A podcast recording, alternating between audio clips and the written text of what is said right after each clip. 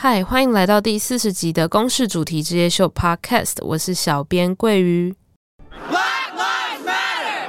Black Lives Matter!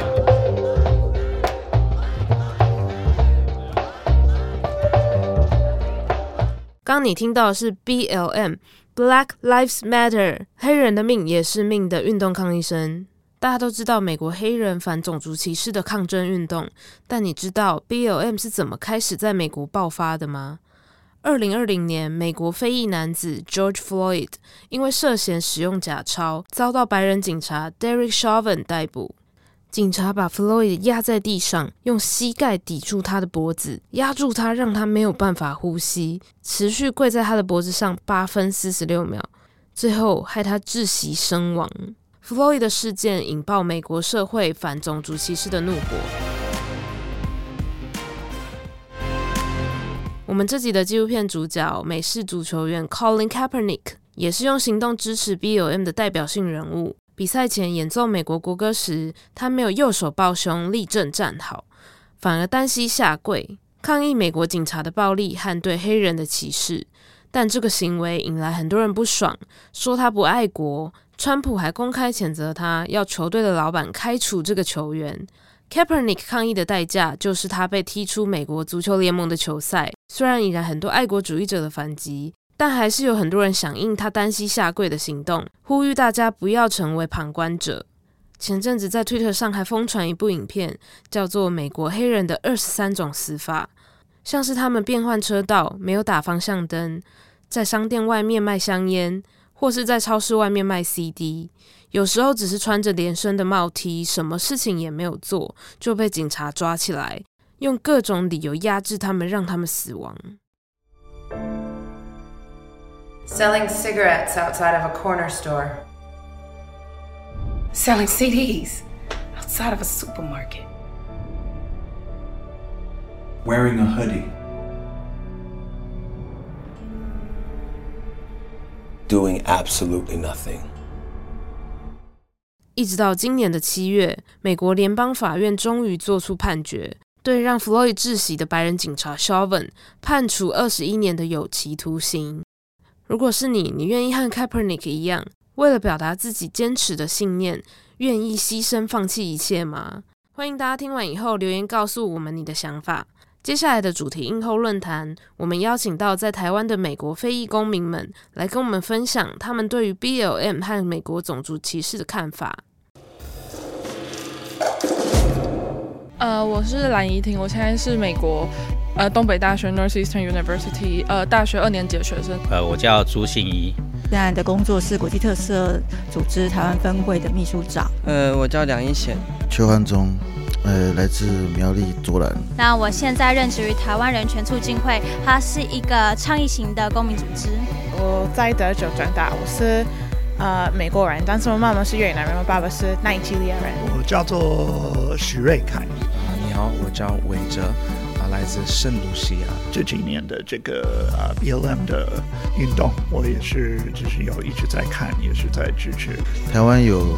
也是有种族的问题的，但是比较少。种族歧视，开心可以今天公开的讨论它。我来台湾就是可以感受到种族歧视的问题，我觉得是蛮特别。因为我自己是在美国波士顿念书，然后我不论是亚洲人歧视或是黑人歧视，其实都是有非常深刻的体验，然后因此想来分享我自己的经验。今天的与谈人有刘文，国中就到美国当小学学生，二零二零年六月刚回台湾定居，现任中研院民族所助理研究员。研究美国黑人与亚裔移民，范琪飞在美国待了三十年的资深记者，见识过许多黑白种族冲突的场面。他是今天的主持人，我们欢迎刘文、范琪飞。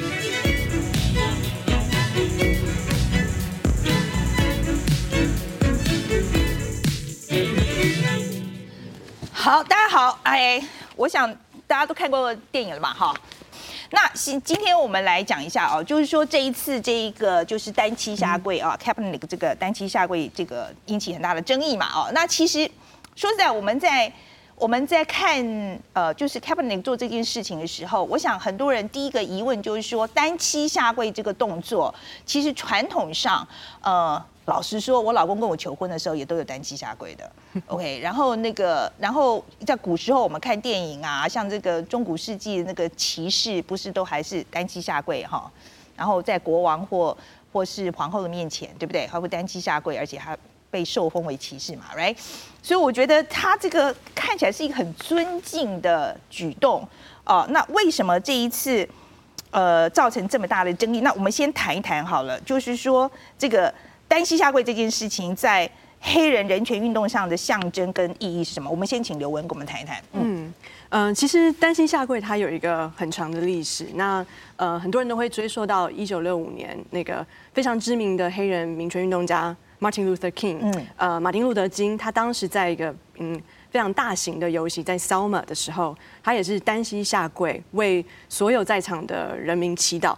祈祷说，单膝下跪是代表一个黑人渴望自由的一个象征。对，我现在自己插播一下，一个电影叫《Selma》哈，就同名的。是，对对，大家可以参考一下这样子。好是，嗯，那所以在那之后，呃，非常快的，一九六八年，在奥奥林匹亚的那个运动的时候，呃，两名美国的黑人也是因为得了奖，他们就利用在播放美国国歌的时候，然后举了这个 Black Power Salute，嗯、呃，向黑人民权运动致敬。但呃，他们叫 Smith and Carers，然后其中的那个 Smith，他在他的自传里面有讲，他说其实他的这个举动并不只仅仅是呃黑人民权的象征，也是呃世界上对于人权的一个象征。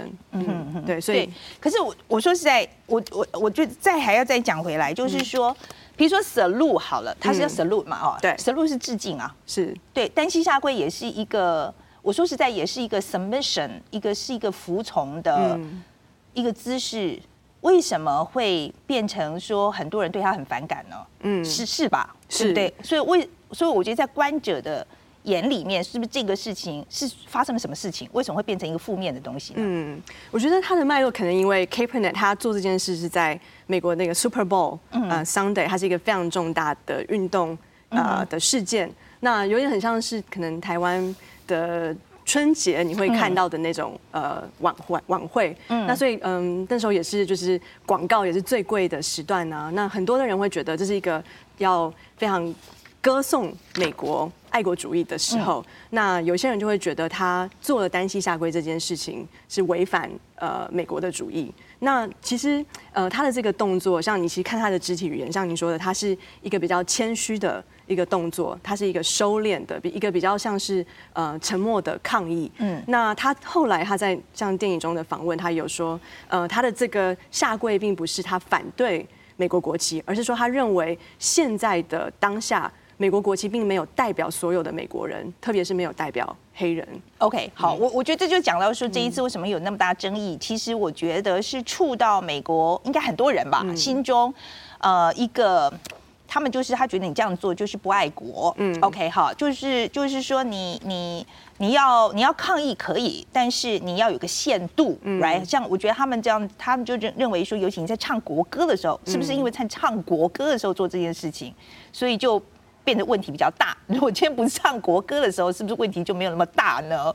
嗯，对，我的确觉得，因为呃，其实从美国小时候的训练嘛，就是看到国歌、听到国歌的时候，你就必须要立正起立，你要脱帽子，有很多的这种习俗跟活动是你要去致敬国歌。嗯，所以你一违反了这个习俗标准，就算它并不是一个特别呃 aggressive 或是一个暴力的行动，那很多人都会觉得说是你不认同。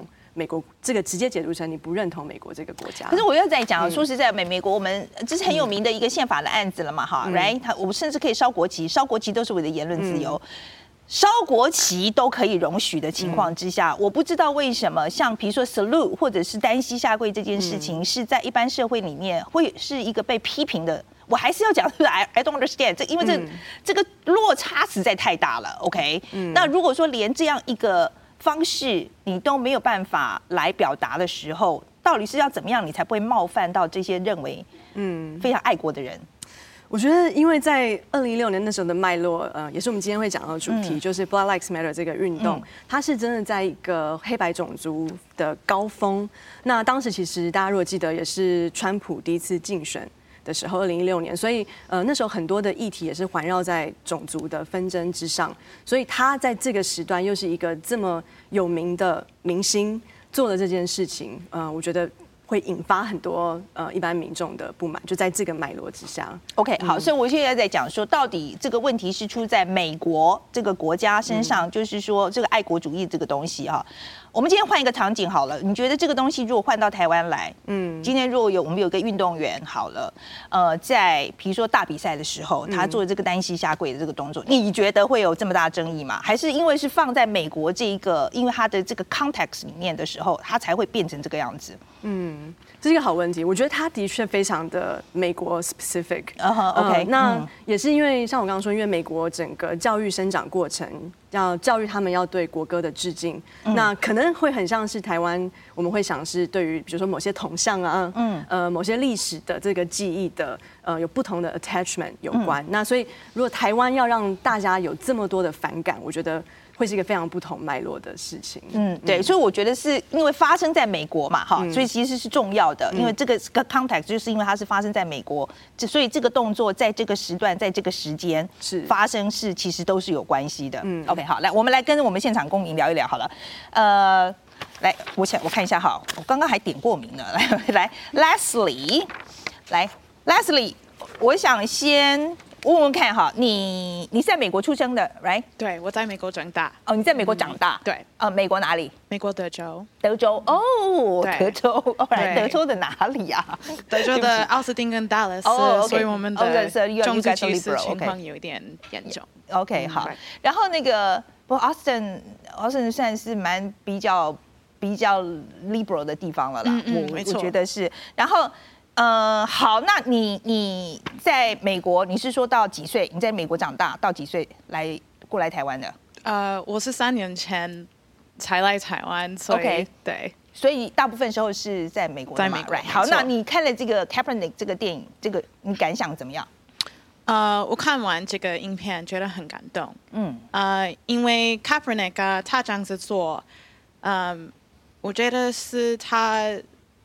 是用他的白人特权，呃，特权是因为，OK，没没关系，慢慢来，慢慢来，好好 OK，对，实在不行的话讲英文也可以啦。好，OK，嗯，我看完这个影片觉得很感动，呃，因为我的自己身份认同也有一点复杂，跟 Kaepernick 一样，所以他不是只是黑人，他也是白人，所以我是一样，我是，嗯，我妈妈是亚洲人，我爸爸是非洲人，然后我在美国长大。嗯、所以他的经验跟我的经验差不多。嗯，嗯，um, 所以我觉得他这样子做，呃，他就是使用他的白人是呃特权，嗯，就是表示黑人呃这个就是杀警察杀黑人的情况，嗯，嗯，给大家听。所以我觉得，嗯，这个题目是很值得讨论，嗯、很公开的讨论它。嗯，嗯对。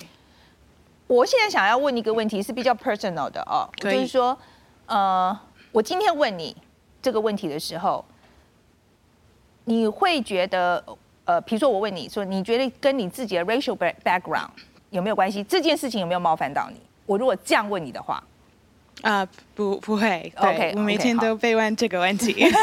对啊，我我可是我我我觉得呀可是我我会有点担心啦，我会有点担心。可是好，那我我你觉得你觉得这跟你的你自己的种族背景，你对这个呃，就是在看电影的时候，你感触很深。你觉得是不是跟你自己的种族背景是有关系的？有关系，当然有关系。嗯哼哼，嗯。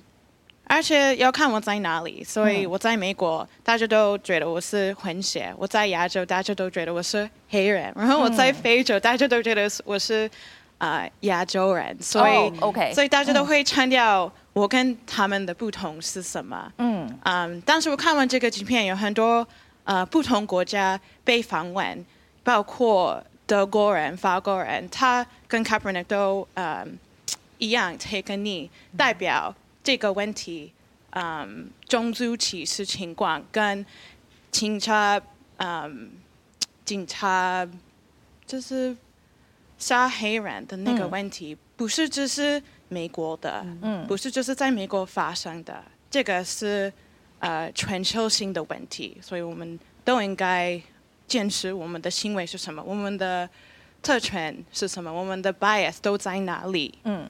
好，既然我们讲到这个东西了哦，呃，你说你妈妈是妈妈是亚洲人，right？对。然后爸爸是非洲，对，非洲。我妈妈是越南人，然后爸爸是奈及利亚人。奈及利亚人都是 first generation，都是 first 移民，对，都是都是好。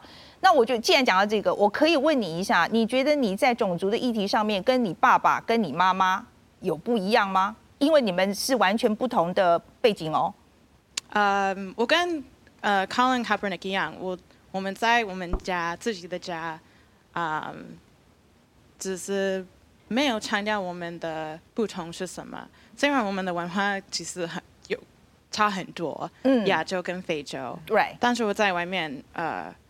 会觉得，嗯，的，我我很特别。比如说，okay. 对我小时候，嗯，嗯就是就是开始开车的时候，会因为小违规会就是被罚钱，所以我爸爸也是这样。我妈妈，呃，这个发这个不会常常发生，okay. 但是我爸爸跟对亚洲人好一点，对对亚洲人好一点，对。嗯、那我们，Hi，Annabeth，How are you？Hi, I'm fine. Hi, this is Chi Fei. Okay. Um, we have um, uh, we have Liu Wen here. Uh, we have a night panel here. Okay, uh, to talk to you. So um, uh, so for my so let me let, let me make sure. Where are you right now? Uh, I'm in Cologne, Germany, where I live and work. Okay. So what time, time is it over there now? Oh, we have like 8:20 in the morning. 8:20 in the morning. OK，还还好啦。他那边早上，他在科隆是不是？应该德国应该讲科隆啊。他早现在是早上的时间。好，All right. So let's jump right in. OK. I like to talk to you about pandemic, but you know, so but but let's jump right in.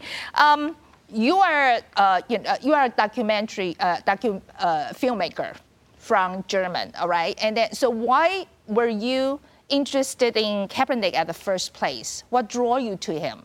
I mean, his story is really fascinating, I think, and it's, um, uh, you know, somebody standing for their ideas and their ideals, no matter what, is something um, that you can look up to on a global scale. Um, also, I think racial injustices is a topic that I um, that deeply moves me too. Um, of course, I have no first-hand experience since I'm a white woman, but I try to, you know, keep my awareness for any injustice in the world, and I think uh, racial injustice is one of the um, of the most pressing topics that we are facing right now globally, but also in my home country, Germany, where we have serious issues with uh, racism. Mm-hmm. Okay. Uh, I need to do a little translation for our audience here. Okay. 啊，呃，他他基本上讲法就是说，哦，他认为啊，这是一个很棒的故事，就是 Kaepernick 啊，他这是一个很棒的故事，而且他自己他觉得呢，他很棒，因为他可以勇敢的说出自己的想法。啊，另外一个原因是因为他对于种族议题也是真的非常的有兴趣。OK，好，All right，好。So my next question is, um, it seems that you never really talked to Kaepernick himself, right? Can we know mm. what happened? I, I, I understand it must be really hard uh, to talk to him. And then, uh, but tell us, uh, tell us why, okay, why you cannot, uh, why you didn't talk to him or you cannot talk to him. And then, so what, uh, and then, so when you are making a film without him, you know, without talking to him, how do you, how do you, you know, uh, make your film? You know, with, when you, without this very important figure, this, I think, is, is supposed to be a very central interview. Yeah, of course, it would have been um, a pleasure to meet him in person. I've mm. talked to some um, people who are very close to him behind the scenes, such to say. Um, I think I've read and seen and heard everything there is to read and hear um, about Colin Kaepernick during that time. So um, I did a lot of research uh, and a lot of behind the scenes um, interviews with people who were not um, willing to talk to me in front of the camera. Mm-hmm. Um, but I think um, what you have to understand is that Colin Kaepernick rarely does give any interviews. Mm. He really um, chooses who he talks to and he, who he doesn't talk to, and I think we as a you know, independent European documentary uh, film production didn't stand a chance, but not not even the the um, most popular sports journalists uh, in the U.S. did at that time. So mm-hmm. yeah. Uh, I just have to ask a question, okay? Because I'm a reporter myself. A lot of times I just go. Of course, I like to talk to anybody in the world. Like, you know, I report on Trump all the time, but uh, of course, I, I never had a chance to talk to him. all right. But, uh, but uh, you know, but you understand why I ask, right? OK，所以他刚刚讲就是说呢，他就是用虽然他没有办法能采访他本人了啊，但是他的确是做了很多的 research 啊。那呃，他也做了很多很多的访问，而他要特别的强调就是说，其实 Kaepernick 本人是很少很少接受访问的这样子。好，那接下来我们就开放给大家来问好了啊，因为时间不是很多，那我们先让刘雯问第一个问题好了，来。Hi, uh, it's good to uh, see you in person. Um, I really love how in a documentary you portray uh, different forms of patriotism, um, American nationalism, um, the different interpretations of that. And I was wondering, uh, from a German or European perspective, um, how do you view American nationalism, particularly after this election? Um, do you think it uh, has the potential to cure or heal the nation, or do you think it's uh, perpetuates racial injustice? Yeah, I think the latter, definitely. Mm. Um, because I don't think that nationalism has the potential to heal anything. Mm. I mean, from European or especially from German perspective, um, the history of my country has shown that um, nationalism in this country has led to the greatest genocide in history. Mm. So um, I think in nationalism, it's always us against the others um, the others often enough being minorities um, who, as a matter of fact, are a part of the country. Um, so I don't think um, that nationalism can heal the United States, um, but I don't think that this is the approach of the upcoming um, uh, Biden uh, registration. Mm-hmm. I think when he says he wants the nation to come together to heal, I think it's an appeal to the to the American people to put aside the hate and um, you know start talking to each other again. And um, I think they have to really approach these inequalities that this country is facing, and also the racial inequalities, if they want to come together as a nation. OK，好，Let me do a, a brief translation. OK，他的他基本上意思就是说呢，呃，他觉得哦，呃，在国族国族主义，我们讲 nationalism 啊，国族主义是没有办法。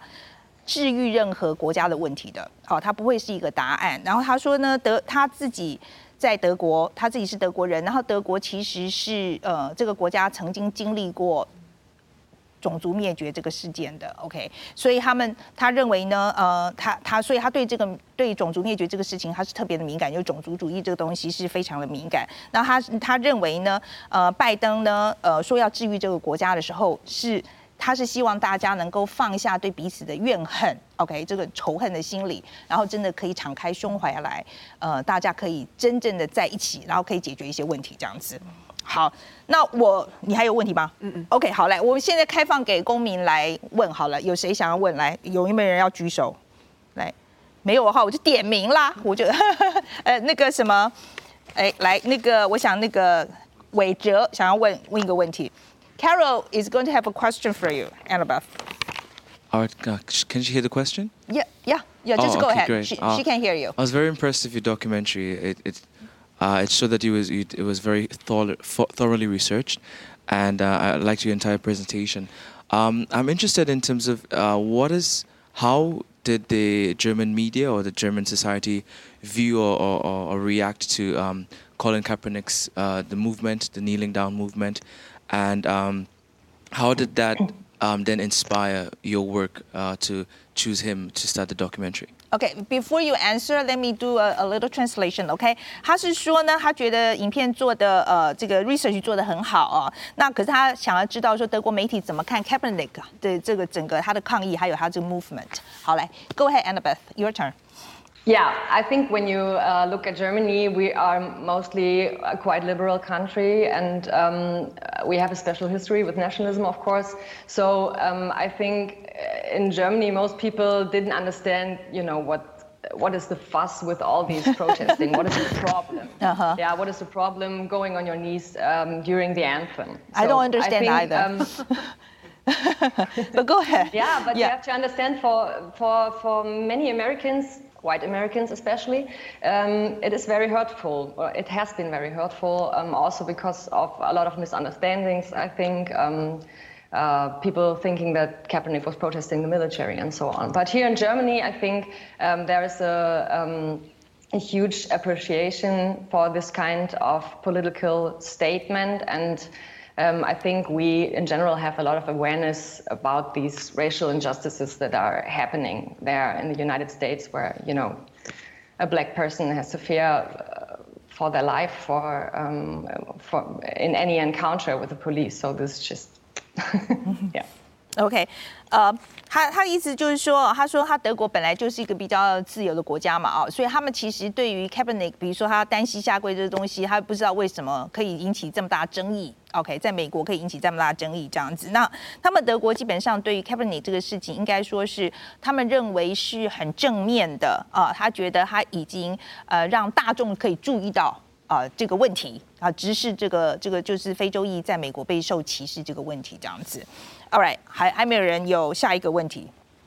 All right，好，来，这位是呃依林，来，OK。Hi, I'm just curious about what will be your next film, and will you link to the racial injustice in United States to the current global trend to anti-migrants or anti-refugees issues?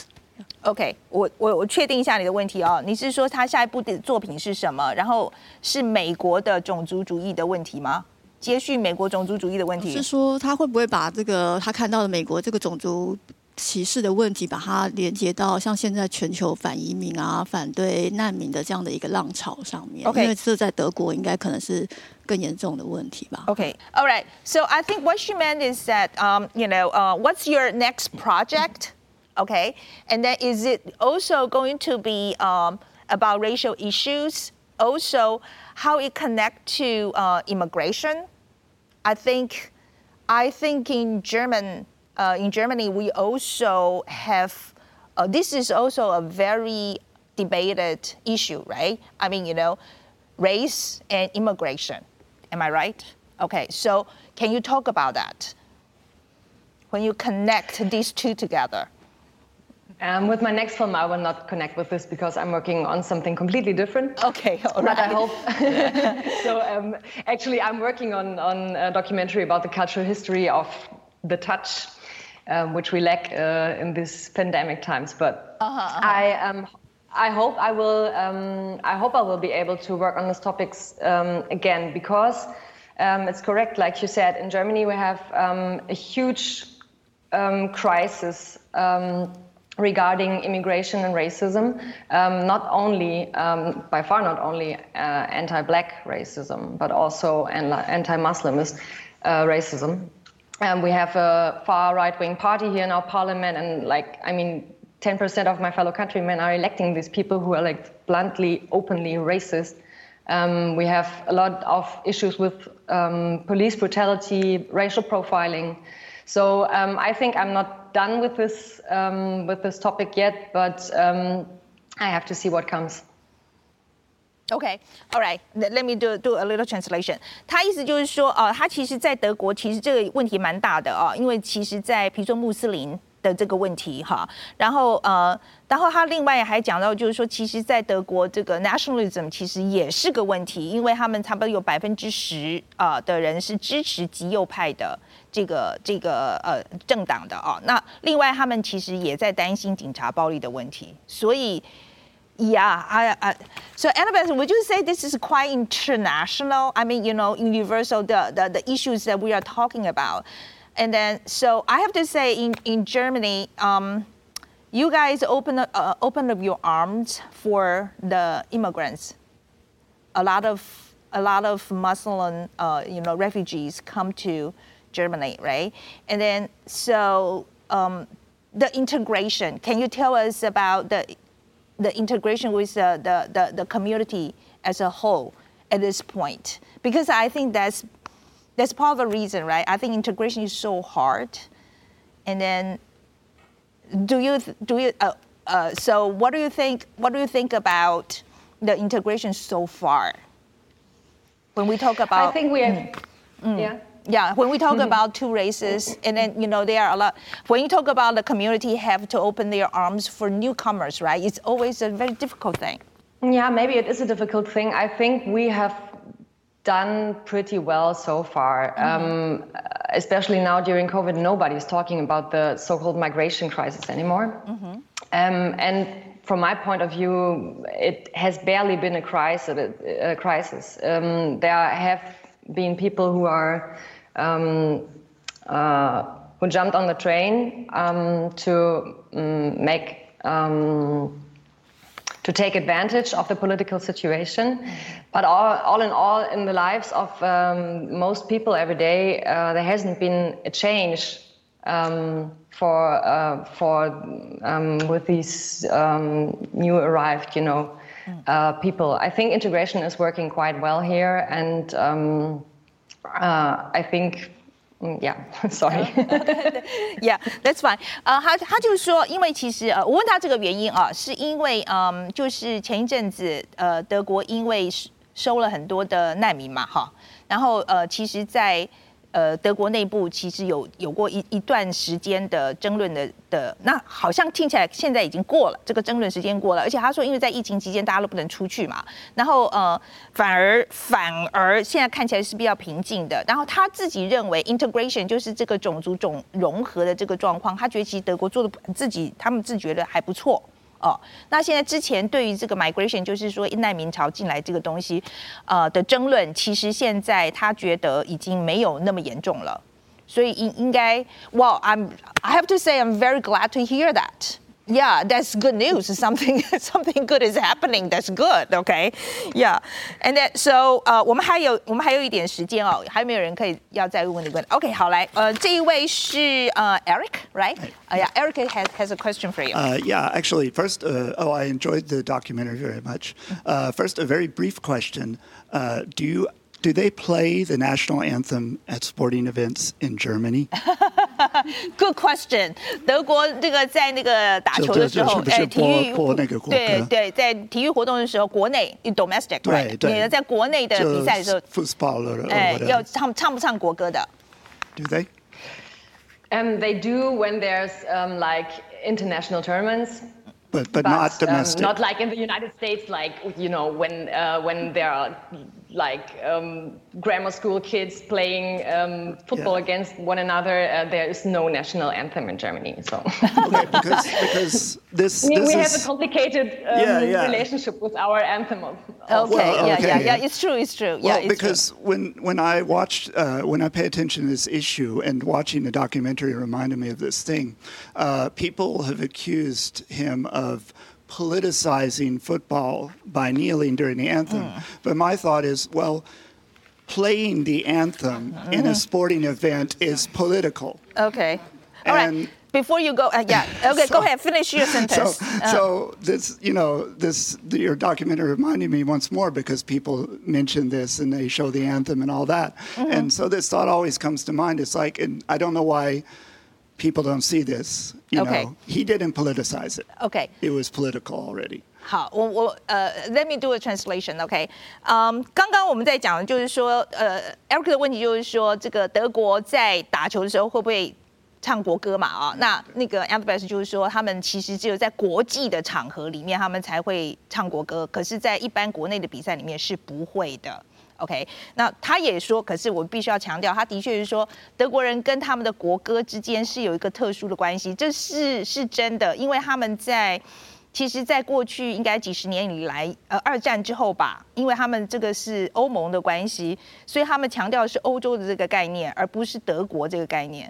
所以他们其实在我上之前看过一个文章，他在讲很多德国人长大的过程里面，有年轻人里面其实是没有唱过国歌的，唱没有唱过德国国歌的，因为对他们来讲，他们的 identity 是欧洲人。OK，所以这个是不大一样。他所以他在讲说，他这个是一个特殊的状况，是真的了哈。然后他，可是我觉得 Eric 这个。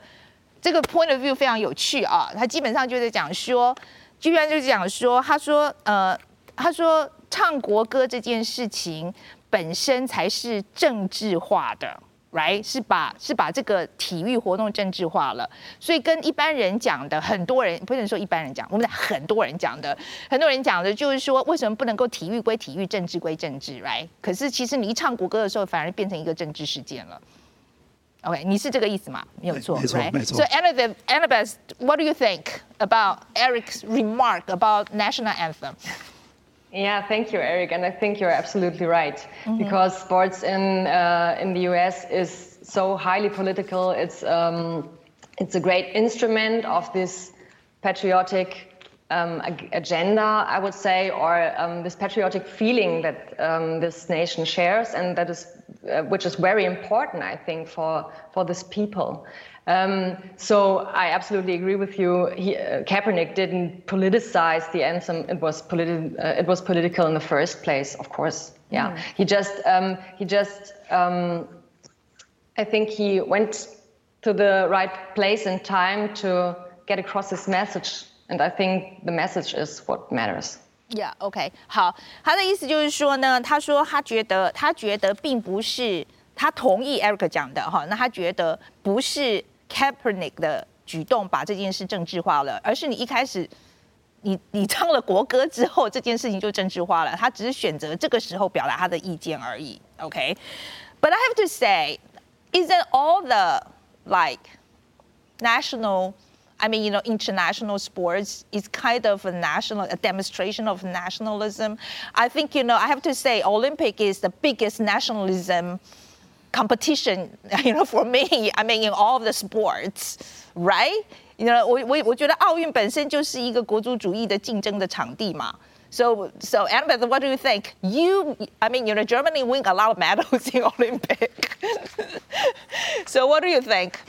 I think that is kind of something different because if you have an international tournament mm-hmm. um, and you know the best um, athletes from all the world compete with one another, um, that's something different than what we see in the United States, where um, any kind of sports, uh, if it's university sports or professional uh, sports or even for little children or anything, um, is um, yeah an instrument to you know keep the people together and um, I think this is also emphasized um, during uh, uh, emphasized um, by playing the anthem before any event. It's not only sports, you know, it's yeah, any yeah. event. All right, OK, All right，他意思就是说呢，他觉得不大一样哦，因为他觉得在国际的场合里面唱国歌，呃，跟在呃，就是像德国的情况是国际场合嘛，但是在美国，他觉得是什么样的比赛之前都要唱国歌，OK？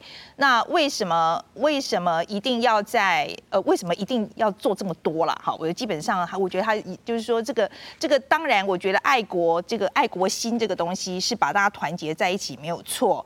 但是它也有可能被滥用 Alright，所以我我真的觉得这个是，这的确是我觉得我们在讨论这个问题的时候必须要想的问题了哦。呃，我必须要讲，我我其实不觉得完全没有 nationalism 是，呃，就是完全没有 nationalism 是好的。我 That's how I feel，因为我觉得不同意可以哦，来来，我们来做一个那个好了，做一个做一个调查好了，呃。你觉得 nationalism 是绝对很坏的？你 show your hand，只只有 Eric，你觉得是只有 Eric 吗？没有别人觉得？你觉得是 nationalism 就是很坏这样子？就我当然不能说都是没有它的好处，可是很非常容易被扭曲。OK，就是非常容易变成是坏的。嗯对啊。那我觉得这个是当然，它有很多方面的。嗯，但是因为它基本上就是一个 us versus them，嗯，it's 对，就是 nationalism always creates an us versus them sort of attitude。OK，and 我我会觉得就是我们不要说啊，这个人他住那个另外一个过界的另外一边，嗯，我就不要在乎他。OK，那住在这一边的这个人。Mm. So, so uh, for Annabelle, it's like, yeah, it's like I don't feel like we should draw a line and say uh, like mm. someone who lives across the border in Canada doesn't matter to me because they're Canadian. Mm. Someone who lives on this side, even though they're far away from me, mm. matters oh, more. To, okay. To, to, to, oh, well, shouldn't be in. Let, let me explain that to okay, Annabelle yeah. because otherwise she, she won't be able to understand.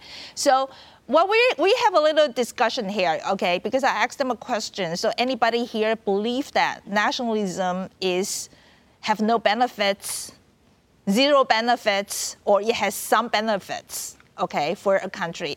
And then everybody here, you know, only Erica thinks that nationalism accounts no good. okay, okay. Or uh, maybe I should put it this way. He says that is that it has very little.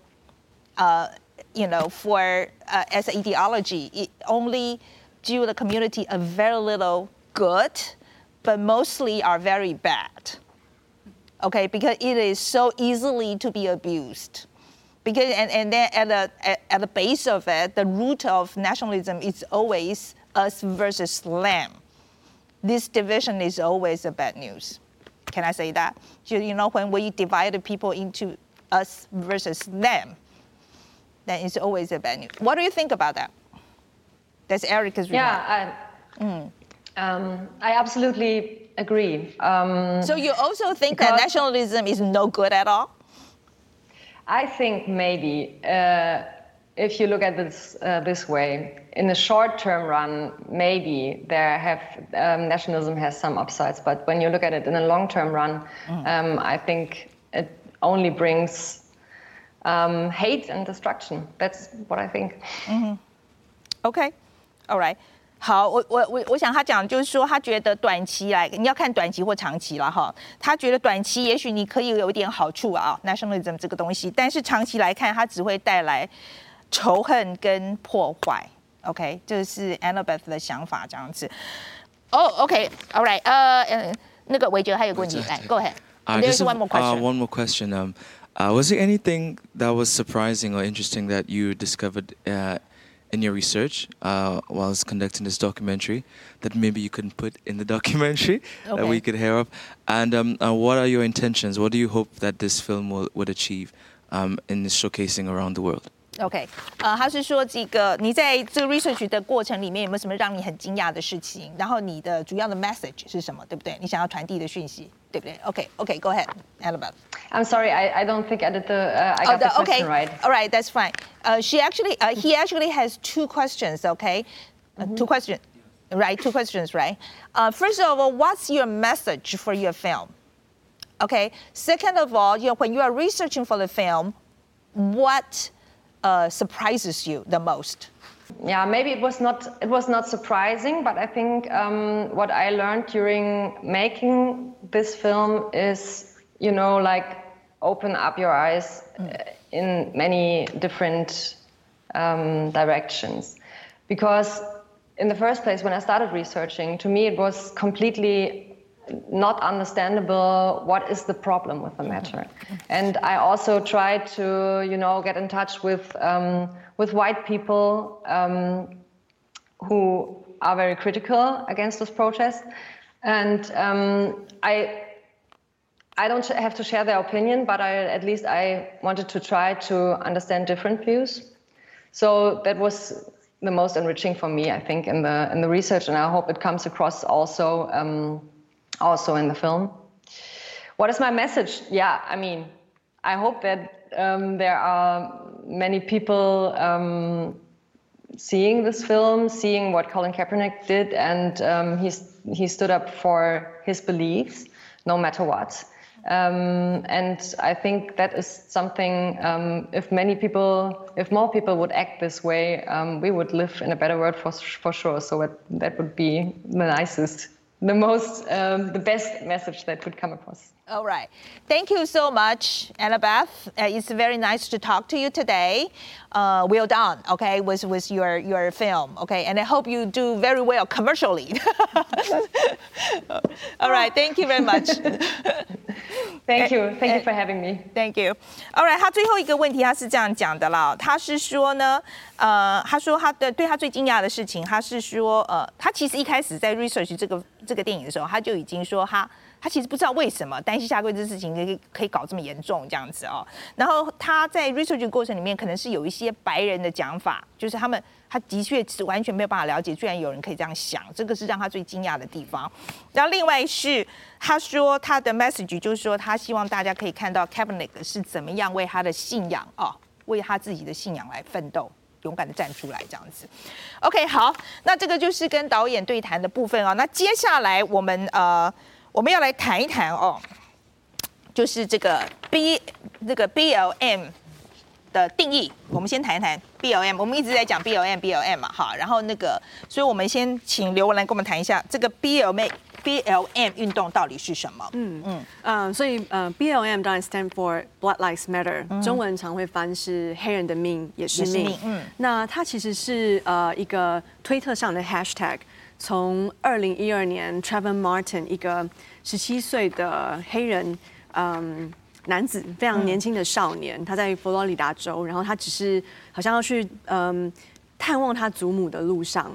那被一名呃拉丁裔跟白衣混血的呃这个自卫队的呃巡逻队的人看到发生了冲突，然后就被射杀而死。嗯、那当然这个不是第一个事件，但是二零一二年也是大家呃有手机非常 呃呃盛行的时代嘛。嗯、那这个东西呃有被呃这个这个事件没有被记录下来，但这个事件后来引起很多的嗯。呃非裔群众，特别是黑人妈妈，像刚才导演有讲到的不满，所以引起了非常广大的这个抗争。那，嗯、呃，当然。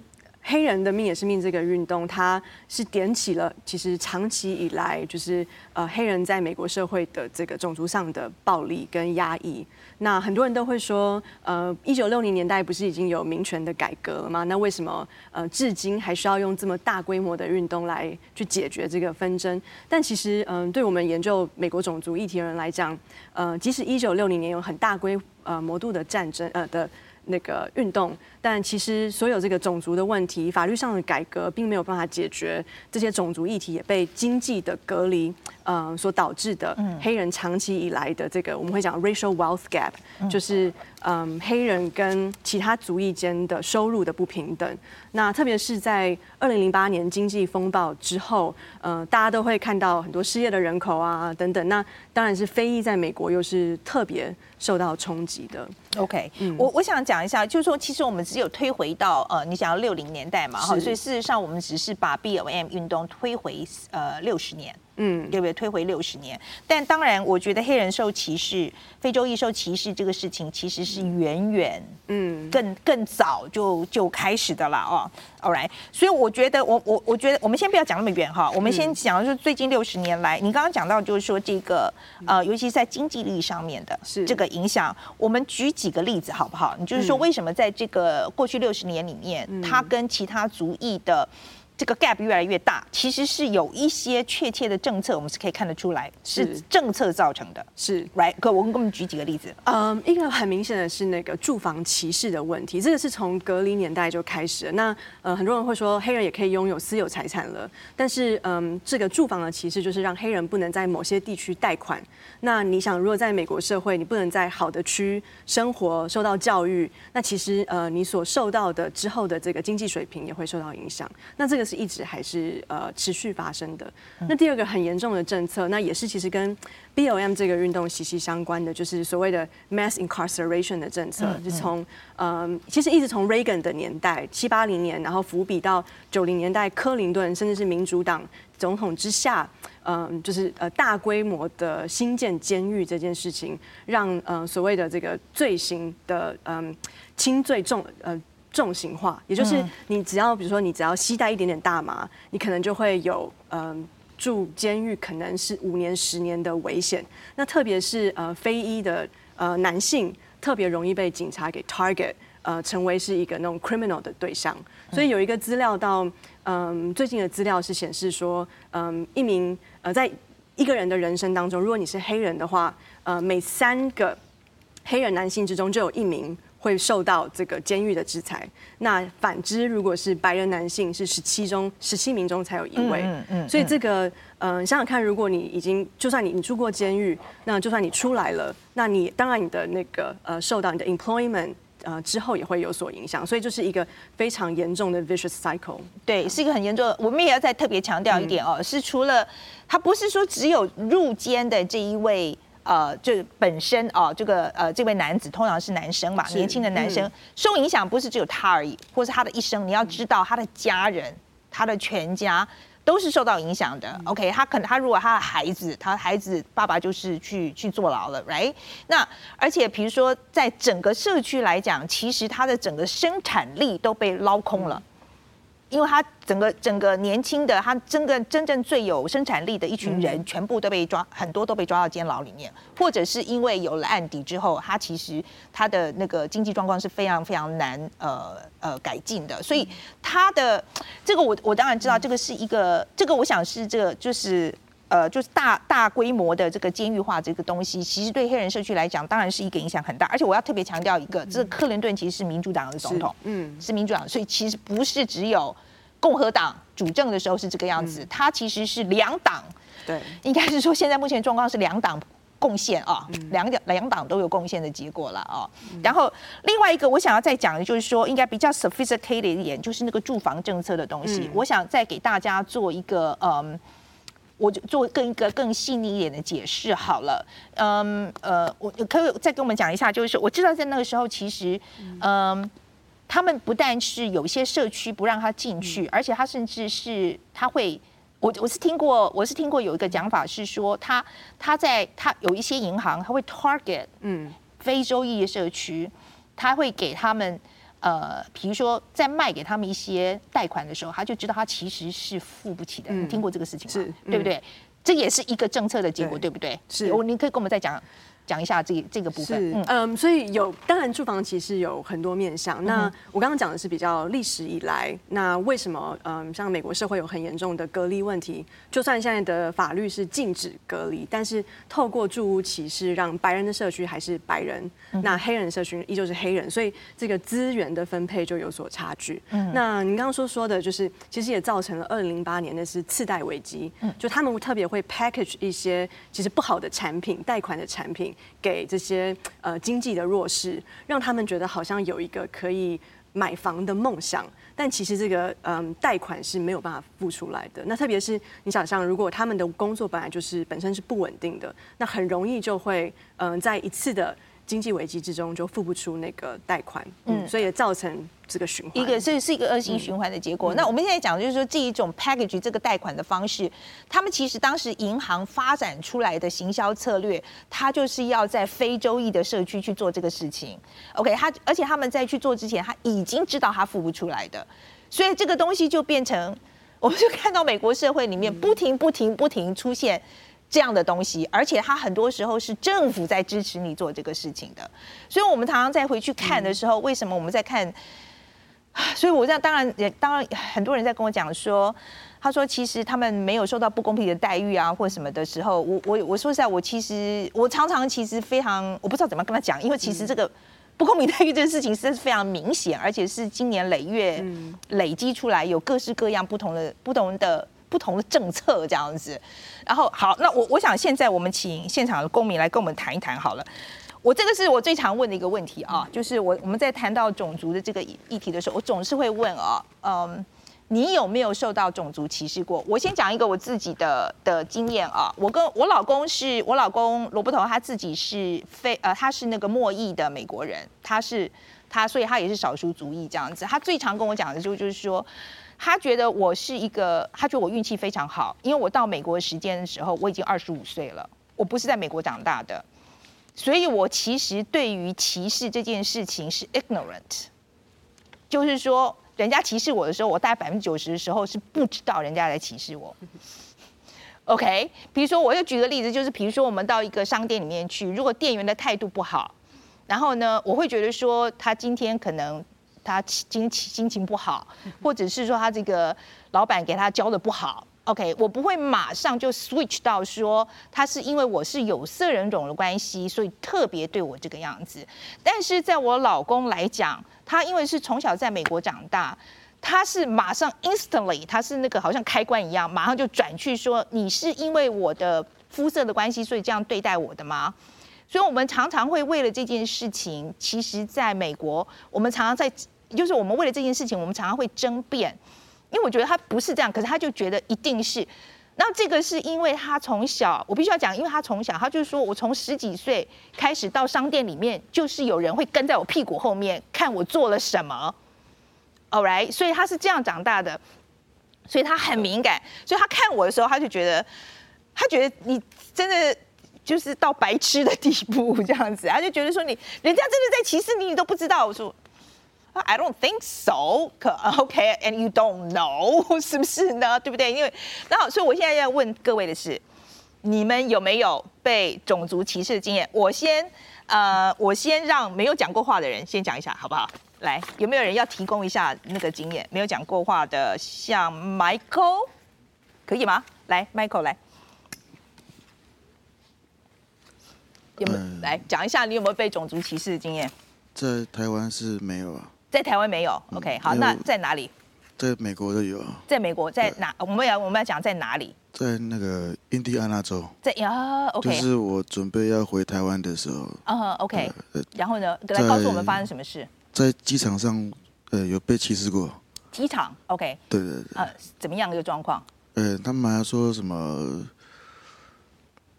我当时要换那个机票，uh -huh. 然后白人就就是在百般的那个刁难我。嗯哼。然后就我那个美国弟弟就说：“哦，那个不用这么急，因为他们要看看那个黑人那个暴怒，然后喜欢让黑人去关这样子。”然后我就在那边等，oh, 等他们换那个机票，OK。你是说他们就是要让你弄得很不耐烦啊？对。然后你你比如说你你有一些你不耐烦的一些举动的时候，他们就可以把你关起来。啊，对，他们是这样，是这么说了。谁跟你这样讲？就美国的弟弟这样讲的。哦，美美国的谁？弟弟。弟弟哦，美国的弟弟这样跟你讲。OK。因为我是去年去年的时候。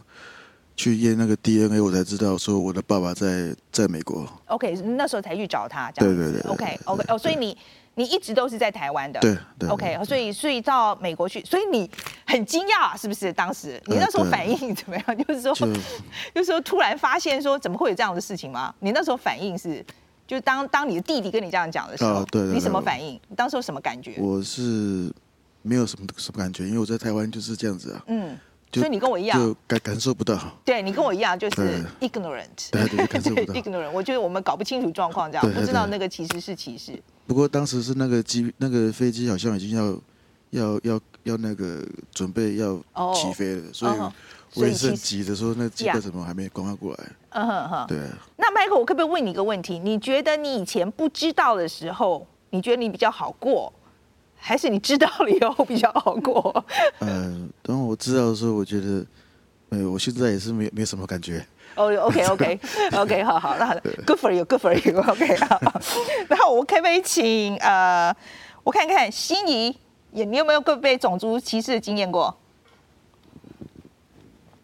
呃，比较不太能说是种族歧视，但是我之前有在呃西非的加纳实习，然后比较多比较可能是一种呃一种陌生吧，就是会对亚洲有很多的想象，所以很多是出于是这样子的一个初衷，所以会问一些呃会可能亚洲人会觉得有点冒犯的词语，OK，对，uh -huh. 但是我觉得可能就是出于一种越不了解，那我们对他们也是会这样子。举一个例子吧，你说会问什么样的问题吗？对对对，呃，就是呃。通常第一开始见面的话，他们通常都会预设你是中国人，oh, 然后可能会问你一些中国人他们在非洲的一些经济上面，就是说我怎么样用这种比较经济制那个统战的一种策略呢？就可能会把你预设在你是可能是有什么样的背景，你有什么样的思想，就做这些假设。OK OK，那这是在西非的加纳嘛，right？对对，OK 好。对，但普遍都很友善啊，但比较是出于一种他们好奇，然后提出这些疑问。OK OK 好，那还有没有别哪一位愿意？来提供一下，我来，我看刚刚那个 Leslie 是不是来来 Leslie 跟我们讲一个你的故事，你自己的故事。嗯，对，我大概每个礼拜每个就是每天都遇到种族歧视。OK，在台湾也在美国。OK，我们先讲一下美国好了。好，对，我们待会再倒回来讲台湾。我们先讲一下在美国发生的事情。好，嗯、呃，对，所以就是有很多讲，但是我记得，嗯。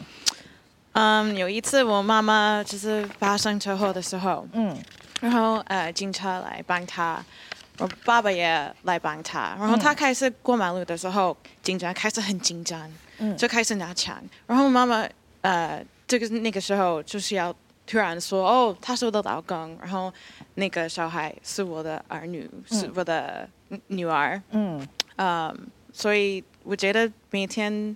都发生这种情况，所以我们遇到警察就会受到这种嗯种族歧视。嗯，然后不知道我每天呃会遇到一些很奇怪的问题。哦，你的头发是每天洗的，哦，或是嗯。哦，你也是亚洲人，那你的数学应该很好。然后东西应该很好？数学，数学很好。嗯嗯。啊哦，而且你是呃非洲人，所以你应该打篮球很很棒吧？OK。对啊，所以这个也会带来很多嗯很多 stereotypes 啊。嗯嗯嗯。对对。呀，有些人会把这个形容成呃叫做正面的。就 positive stereotype，、嗯、可是其实是是不是这样讲？是 positive stereotype。呃，不，它的 positive stereotype 不是说它会带来好处，它不是这个意思。嗯，它其实是减少你对这个这个人的想象了，嗯、还是把你放到一个模子里面。对，就是说你就是他还是把你放一个模子里面，就是你就是因为你是亚洲人，所以你就应该数学好。我自己认为 positive stereotype 这种嗯呃这种情形就。不是 positive，呃，对对对，它其实不是，它其实是减少你其他的可能性嘛，对对不对？Right？因为他把你放在这里以后，你就只能做这件事情。对，我觉得很多人因为那个越多元的社会，呃，是越好的，但是这这个是真的，但是越发生越会发生冲突，嗯，所以虽然我是一个国际人，我是亚洲人、非洲人跟美国人，嗯。我的身份认同也很复杂，嗯，呃，而且，嗯，而且对啊，也也有很多 stereotype，所以我觉得我们应该应该就是 emphasize 这件事情，嗯，要让大家知道说这个其实是一个就是一个 stereotype，对，这样子想的时候就是个 stereotype。对，我觉得有人说哦，你的头发很很特别，很漂亮，或是呃，你的肤色，呃，在台湾。有人会说哦，不是那么脏，是刚刚好。对，Oh my God，这个 okay. 这个不算是 positive stereotype，no, no, 根本不是 positive，这个非常没礼貌啊。My OK，好。对，所以呃、嗯，我觉得他们会这样这样子说，这样子做，会把我当做一个产品一样。嗯，对，我不是人。嗯，这个是不对的。呀，哎，来，那个我想请我让那个 Tiffany。你可以讲你有没有被种族歧视歧视的经验？有，因为我自己我外公是白人，嗯、就是然后他是住在美国 Phoenix 的 Peoria 那边.然后那个他住的那个 city 是比较少亚洲人脸孔，然后那时候小时候我跟我外婆还有妈妈跟弟弟就一起去就是探望我外公，嗯，然后。记得就是在超市里面的时候，就是大家都会盯着我们看，然后而且是一直盯着我们看，看我们买什么买什么买什么的。然后而且那边的 sales，我记得印象超深刻，他就问我的外公说：“Oh, they're Asians. Can you understand their Chinese? Can you understand their English?” 就是非常的。Oh. 就是说他听不完全听不懂我们在讲什么的英的，就是回答他的英文。然后那时候我就是虽然还小，但是就是能明显那个时候那时候好像五六岁，但是就很你看你记到现在，对，就很能明显感觉到他们对我们的就是。观感是不友善的这样子，嗯，然后还有就是因为我自己是在波士顿念大学，嗯，然后那时候刚好疫情刚开始。波士顿哪个学校？我是 Northeastern University。Okay, 嗯，然后刚好就是疫情刚开始，然后我印象超级深刻，就是有一次在超市，然后是一个韩国超市，我在买我的生活用品，然后有那是一个走廊，然后我在柜子那边，然后另外一边是冰箱，然后就有一个小孩很用力的撞我，把我撞到一个也是比较。白人面孔的比较年长的，就是女士身上，然后后来他就非常大声就说什么：“你为什么要偷我东西？”我就说：“我又没有偷你东西。”他就说什么：“你们亚洲人就是会偷东西啊，什么你为什么，你为什么就是手脚这么不干净？”然后就跟我讲了非常多 racist 的话。但是那时候我才刚去美国，就是比较没有办法表达，我用英文表达我的不满，所以我就忍气吞声的这样走。可是你听得懂？你当时是听得懂，只是可是说不出来这样子。对，但是这时候就很气在心里，而且那时候就是我们都会叫 Uber，然后只要很多 Uber 司机看到我们是亚洲人，就是直接拒载，或者是我们一上车，他们就会拿他们就是立刻用他们的手就捂住他们的口鼻，然后就说什么你们离我远一点啊，你们全部都是 virus 之类的。嗯，就是非常夸张。This is horrible。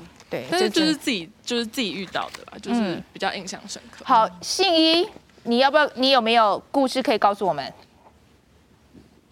你没有？OK，好，Good for you 啊！这个这不是一个不是一个大家要抢的经验这样子。好，我我想我们还有还有一点时间哦，我想要问最后一个对最后一一个，我们对了，待会要留一下那个谈一下阮玲，你在台湾你说你遭遇到种族歧视的部分，OK，我们必须要留一点时间来谈这个东西。但我想要留到压轴啊来谈这个事情。我先讲一下那个呃，在 BLM 运动的。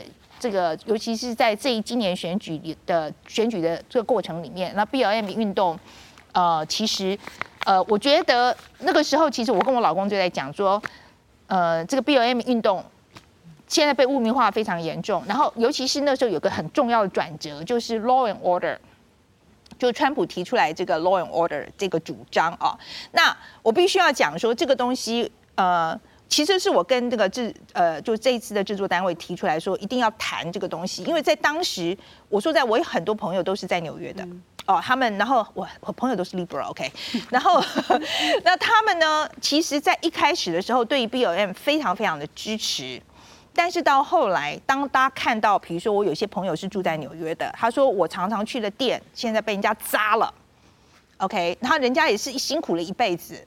然后这个店就被砸掉了，然后现在就可能要 go out the business，也也没有办法继续经营下去了，或者是说，甚至是 Fifth Avenue 上面平常一些漂漂亮亮的一些店，它的市容本来很漂亮的，那为了怕被砸，现在全部那时候全部都那个用就是 boarded，就是就是要要要把它包起来这样子啊，就因为怕被砸这样子。其实我必须要再讲，那个时候川普提出来这个 law and order 这个口号，就是法治与。法律与秩序这个东西，其实对很多人是很有吸引力的，而且他们本来是非常支持 BOM 的，但是在那个 point of view，在那个时间点的时候，很多人就跟我讲说这是不对的，go out of hand already，OK？所以我想要请，我想要请刘文，你跟我们谈一谈哦，就是说，可是我我说实在，我在看的时候，我我我非常，我想讲说，我们我其实，在报道这些。呃，运动的时候，其实这个问题是不断的发生，嗯、不管在泰国的，在 Belarus 都是一样。就我就看到好好一个运动，本来是和平的，嗯，后来就不是这个样子，OK。然后这其实是有一个公式一样的事情，嗯、对不对？你可以跟我们讲一下这个公式是怎么回事？首先告诉我们，BOM 运动里面。暴力真的是来自示威群众的有多少？这个数据，嗯，是，所以呃，这次 BLM 运动，那大家看到的媒体可能都是一些非常暴力的画面。但其实今年有一个报道是 The Washington Post，那它就有统计，其实百分之九十六 percent 以上的呃 BLM 示威游行是没有任何暴力发生的。那通常会发生，呃，这篇报道有写到，呃，几乎都是来自于警察先挑衅，呃，里面的群众。那才会让这个运动出现升级，OK，而且或者是说是反示威的、嗯、啊，就是另外一边的那种民众来提挑衅的结果。嗯、有一个呃很明显的例子是，今年在呃其中一个 BLM protest 里面，有一个十七岁的白人男孩，嗯、应该叫 Kevin Matthewson，、嗯、他就拿了枪，然后走进去这个 protest 里面，然后射杀了一名就是示威的群众。嗯、那这个呃以白人为主的这个暴力。反而就比较少被谴责，而大家会比较谴责的，好像都是看到呃黑人青年偷东西啊等等。但其实大多数的这个暴力，第一个我认为还是来自警察，然后还有第二个也是来自于这个右翼的挑寡。嗯，对。然后所以我跟你们讲的这个公式就是说，本来是和平示威嘛，然后也都没有问题嘛，然后接下来呢就很常发生的时候就是哎警察。来啊，然后的升高了，冲突就升高了，嗯、或者是说反示威的或右翼的这些人进来，冲突就升高了。然后我说实在，人你总有，而且他是其实就是要挑到你受不了，来、嗯，他其实是故意的。所以等到你冲突升高了之后，他就把后面这一块全部都怪在这个运动的身上。我们有没有任何办法可以解决这个问题？但我认为，因为任何社运里面其实都有不同的意识形态。嗯嗯，我们看香港的运动也是这样嘛。嗯、那一定是会有非常希望可以走最 radical 路线的，但也有呃希望走温和派路线。那他们都是呃怎么说？一定会是在并存。特别是像 BOM 这种这么大规模的运动，其实很难把它控制在唯一只有一种形式的。呃，策略，嗯、那像是对于 BOM 的 demand 那个呃 defund the police，就是减减呃减掉警察预算的这个嗯嗯、呃很多人也不同意，对不对？因为他们我也不同意啊。对，很多人会觉得过于激进，嗯、但是有一些人就认为说，我们可能要从呃比如说改善警察执法这么比较 specific 的政策上说起，所以大家会有很多不同的 approach，这是我觉得社运里面无法避免的。OK，、嗯、好，呃，我想要就是。那时候我想要问我们现场的朋友们，好了哈，你你们觉得在就社运以及就这个法治之间，呃，我们要怎么样去呃维持这个这个 fine line？就是说，尤其是当你看到，我想我想一贤就是说，你怎么样？你自己在运动现场嘛？对，当你看到这个。冲突就快要升高，或者是说在那个冲突点的时候，你通通常你们有没有一个 playbook，就是怎么样来处理这个事情？呃，拿过去的例子，像是在松原护树，其实就像前面很多人多都提到说，这个整个抗争的过程中，它的暴力其实最后都是来自于另外一方的挑衅，比如说是警察的挑衅，或者是像护树的话，常会是遇到。一些财团、建商的功能挑衅。那我们其实，在台湾，我觉得在台湾的社会运动都相较欧美国家来的非常的和善，因为我们从来也没有发生过就是砸玻璃、砸店这种东西。嗯。那我们也一直保持着就是和平、理性、非暴力。那可是我觉得说，某某一种暴力，那种暴力就是我们其实我们还是有一个暴力的存在，就是。我们的身体被别人暴力，嗯，那我们其实就我这样子参与过的台湾的社会运动，没有任何一次是我们去主动攻击，嗯，那也只有，可是我们会被媒体报道成说，嗯，因为最后警察会来对我们驱离，或者是工人，或者是任何的反对的人。会来对我们动手动脚，然后媒体就会趁着这个时间把这个画面把它放大成是我们去动手。可是，在台湾其实没有社会运动，基本上没有这样子的攻击行为发生过。嗯哼，OK，好，我们剩下一点点时间哦，所以我我想要谈一谈，就是说，呃，在台湾的种族歧视。好了，我们刚刚讲到说要谈到这个东西，我们刚刚谈的都是在美国的种族歧视嘛，啊、我们想，我想要谈谈在台湾的种族歧视，有没有人来谈一谈？你在台湾有没有受到种族歧视的经验？谁可以跟我讲一下？来，那个，呃，伟哲。啊，好，好，我觉得蛮特别，因为我来自圣露西亚，就是在加勒比海这个地方。我去过。哇，很，美，okay, 对不对？Beautiful country，definitely。啊，所以我在我的国家其实没有没有。感受过，就没有感受到种族歧视，所以我来，我从二十岁来台湾，读完书开始工作。